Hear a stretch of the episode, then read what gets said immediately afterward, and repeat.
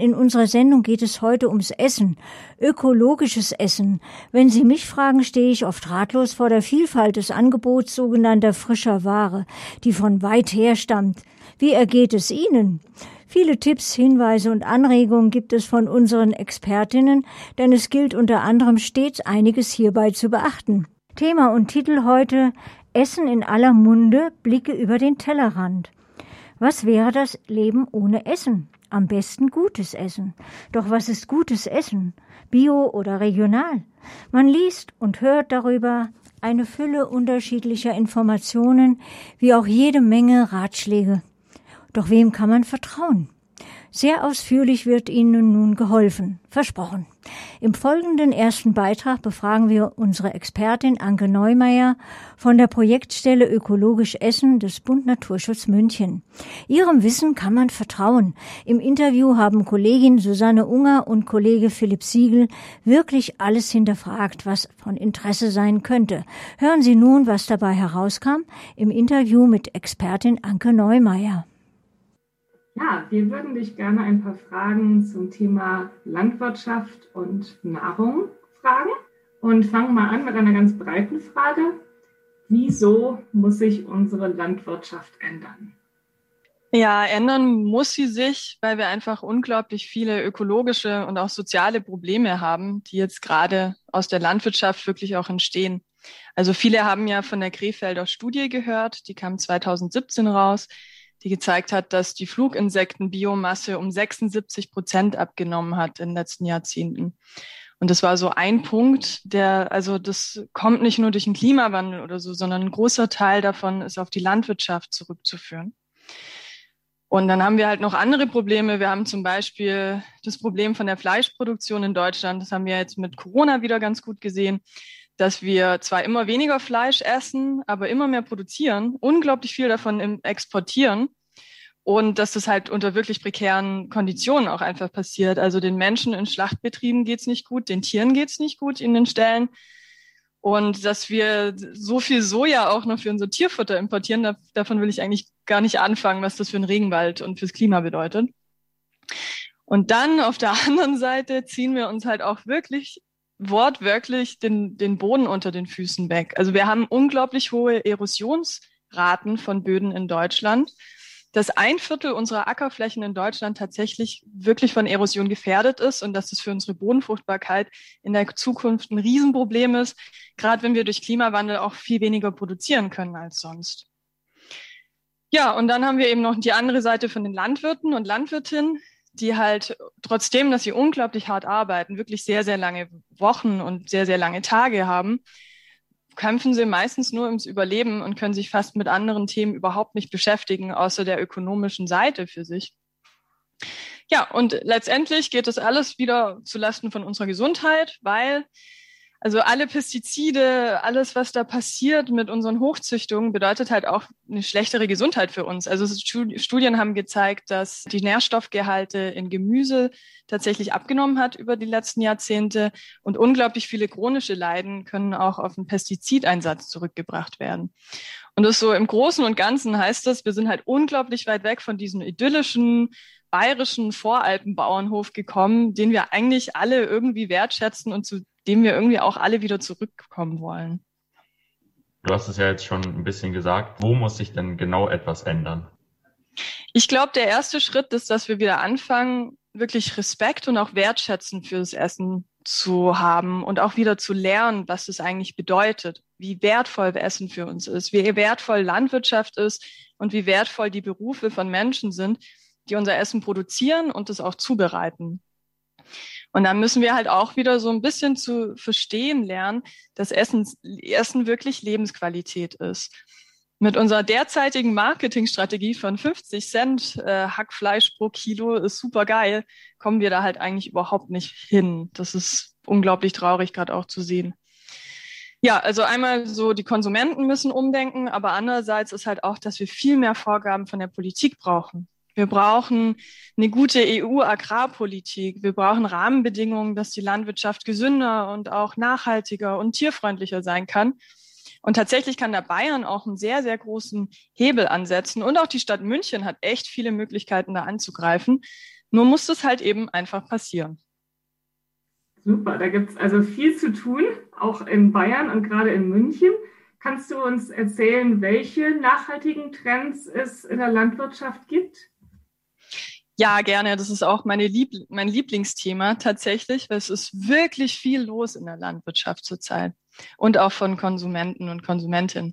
Also wir haben unglaublich viele Trends zur gleichen Zeit. Wir haben so auf der einen Seite einen Ruck in Richtung Bio, ökologischer Landwirtschaft. Wir haben gesehen, dass der Bio-Einsatz von Produkten die Verbraucherzahlen wirklich stark ansteigen, besonders durch Corona und haben da auch so diese Tendenz hin zu Mischkulturen, zu Agroforstsystemen, zu nachhaltigeren Landwirtschaftssystemen. Und auf der anderen Seite haben wir so einen, so einen Bereich, den würde ich eher so Foodporn-Bereich nennen. Also das kennen manche vielleicht schon von sozialen Medien.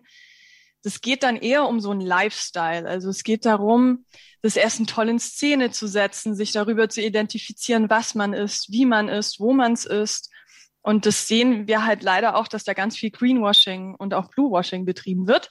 Also häufig sagen sie dann, okay, wir entlohnen unsere Arbeiter und Arbeiterinnen super gut oder wir sind so gut für die Umwelt. Aber vieles stimmt halt nicht so ganz. Also ein Beispiel sind sehr viele Ökokisten, die ich kenne, die wirklich tolle Arbeit machen. Aber es gibt auch immer wieder so Ökokisten, die dann ganz viele exotische Lebensmittel reinbringen, die halt irgendwie mit Nachhaltigkeit wirklich wenig zu tun haben. Oder auch für alle Münchner und Münchnerinnen, die zuhören, ist die Lieferdienste in München sind auch so ein Ding, die halt voll drauf anspringen. Aber wo das Essen wirklich dann herkommt, was dein Fahrradkurier dir liefert und zu was für Preisen das fabriziert wird, wer darunter leidet, das wissen wir alles gar nicht. Die Hauptsache ist halt, dass es grün aussieht und irgendwie cool ist. Du hast jetzt gerade schon die sogenannten Agroforstsysteme angesprochen. Was kann man sich darunter vorstellen? Ähm, Agroforstsysteme, die kombinieren die Forstwirtschaft mit Ackerbau oder Tierhaltung. Also im Endeffekt läuft es darauf raus, dass wir die Landwirtschaft mit Bäumen und Sträuchern zusammenbringen. Das hört sich erstmal irgendwie abgefahren an, ist aber ein unglaublich altes System. Also wir hatten zum Beispiel immer schon die Eichelmast in Deutschland, also immer schon seit Jahrhunderten zumindest wo wir ähm, tatsächlich Hausschweine in die Eichenwälder reingetrieben haben, damit die sich dort schön satt fressen können. Das war ein Agroforstsystem. Ein anderes sind unsere Streuobstwiesen, auf denen wir dann Tiere, ähm, auf denen wir unser Vieh gehalten haben. Das war auch ein sehr schönes Agroforstsystem. Und genau das können wir halt auch auf Feldern anfangen, dass eben neben unserem Gemüse oder Getreide dann auch Baumreihen oder Sträuchereien angebaut werden und die positiven Auswirkungen von dem sind wirklich unglaublich. Also die Wissenschaft ist da noch viel am Forschen, aber es schaut wirklich so aus, dass die Biodiversität darunter total gefördert wird, dass, ähm, dass der Boden sich erholen kann, dass er viel fruchtbarer wird. Und die Landwirte können halt auch nochmal extra Geld machen, wenn sie ihr Holz verkaufen am Ende. Genau, also eigentlich ein super System, aber es ist noch wirklich wenig verbreitet in Deutschland. Wieso gibt es diese Systeme, also diese ökologischen Methoden der Landwirtschaft bisher noch nicht flächendeckend in Deutschland? Wird das nicht vielleicht subventioniert? Ja, tatsächlich, das hört sich jetzt alles super toll an, wenn ich das erzähle. Und dann fragt man sich so, warum wird das denn nicht schon überall irgendwie genutzt? Tatsächlich wird es gar nicht subventioniert oder nur ganz, ganz gering. Also Agroforstsysteme kriegen keinerlei Förderung im Moment. Da ist die Schweiz zum Beispiel schon weiter. Die subventionieren nämlich pro Baum tatsächlich in vielen Agroforstsystemen. Davon könnten wir uns zum Beispiel mal eine Scheibe abschneiden. Ähm, und auch andere ökologische Methoden werden wirklich wenig gefördert. Also Mischkulturen gefördert zu bekommen von der EU, ja, schwierig bis zu gar nicht möglich. Und auch andere, andere ökologisch wertvolle Maßnahmen werden halt fast gar nicht gefördert. Also es lohnt sich eigentlich für Bauern auch gar nicht, da mal reinzuschnuppern, weil da wenig möglich ist und wirklich viel Aufwand betrieben werden muss. Jetzt kommen wir wieder zum Konsum, also was ich selbst dann am Ende esse. Wenn ich jetzt umweltschonend einkaufen und konsumieren will, worauf sollte ich da achten und äh, wie kann ich da priorisieren? Also ist es jetzt besser, wenn man Bio einkauft oder ist es besser, wenn man regional einkauft? Ja, das kenne ich. Also ich finde es auch super schwierig und häufig stehe ich auch im Laden, denke mir so, ach Gott, was soll ich jetzt denn nur nehmen? Tatsächlich muss ich einmal mit regional anfangen. Regional ist kein Label. Und das ist auch keine Definition. Das heißt, regional, ob das jetzt 50 Kilometer sind oder 200 oder 300, ist halt nicht geregelt. Und wir hatten jetzt schon ein paar Fälle, wo Discounterläden ähm, Gemüse als regional beschrieben haben und es dann wirklich von 500 Kilometer Entfernung war. Das ist, als würden wir in München was kaufen, das in Leipzig angebaut wird und wir würden sagen, das ist regional, das ist aus der Umgebung. Ja, also das mal auf der einen Seite. Auf der anderen Seite bedeutet regional ja nicht unbedingt, dass es gut ist. Also du kannst halt auch einfach das Pech haben, neben einer riesen Schweinemast oder Schlacht oder einem riesigen Schlachtbetrieb zu leben, der einfach super prekäre Arbeits- und Tierhaltungsbedingungen hat und es ist halt regional für dich. Ist halt, ja, dumm gelaufen dann. Und ja, Bio daneben hat eine bestimmte Garantie und Qualität, die durch Siegel gegeben wird. Das wird auch kontrolliert. Und da kann man halt auch gerade Siegel wie Naturland oder Bioland zum Beispiel kaufen, die wirklich nochmal gehobenere Standards haben. Andererseits sehe ich es halt auch, dass jetzt der Bio-Honig oder Biofleisch aus Südamerika halt dann nachhaltig auch wieder wirklich, ja, nicht so viel Sinn ergibt. Einmal sind die Transportstrecken halt viel zu lang und andererseits sind die Lieferketten halt dann auch nicht mehr transparent. Genau, deswegen würde ich ähm, als erste Wahl zu Bio und regional tendieren. Und dann würde ich sogar noch eins draufsetzen und versuchen, saisonal zu kochen und einzukaufen. Und das hört sich jetzt erstmal, boah, voll anstrengend an. Aber es gibt so viele Bauernmärkte, die wirklich toll sind, wo jeder regionales und Biogemüse beziehen kann. Und wenn man es dann noch saisonal kauft, dann ist es sogar noch um einiges günstiger. Also es gibt da sehr gute Optionen. Ähm, es gibt aber auch immer Ausnahmen. Und deswegen würde ich auch immer empfehlen, auch auf dem Bauernmarkt immer zweimal freundlich nachzufragen, woher kommt es, ähm, was ist denn regional für Sie und ergibt das, was ich jetzt kaufe oder ergibt dieses Produkt wirklich Sinn für Mensch und Umwelt? Also das sind gute Tipps. Ich möchte auch gleich nochmal nachfragen. Du hast vorhin von den Gemüsekisten gesprochen und jetzt auch nochmal erklärt, was so die Vor- und Nachteile von Bio und regional sind.